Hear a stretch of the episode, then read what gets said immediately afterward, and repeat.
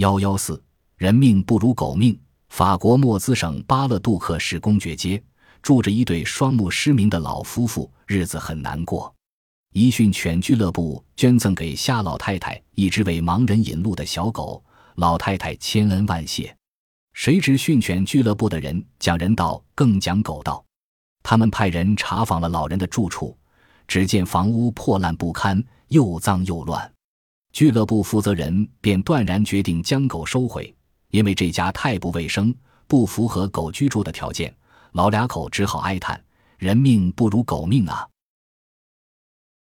本集播放完毕，感谢您的收听，喜欢请订阅加关注，主页有更多精彩内容。